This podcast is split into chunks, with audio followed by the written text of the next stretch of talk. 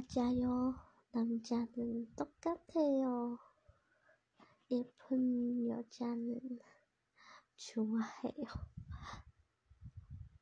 왜 그러지?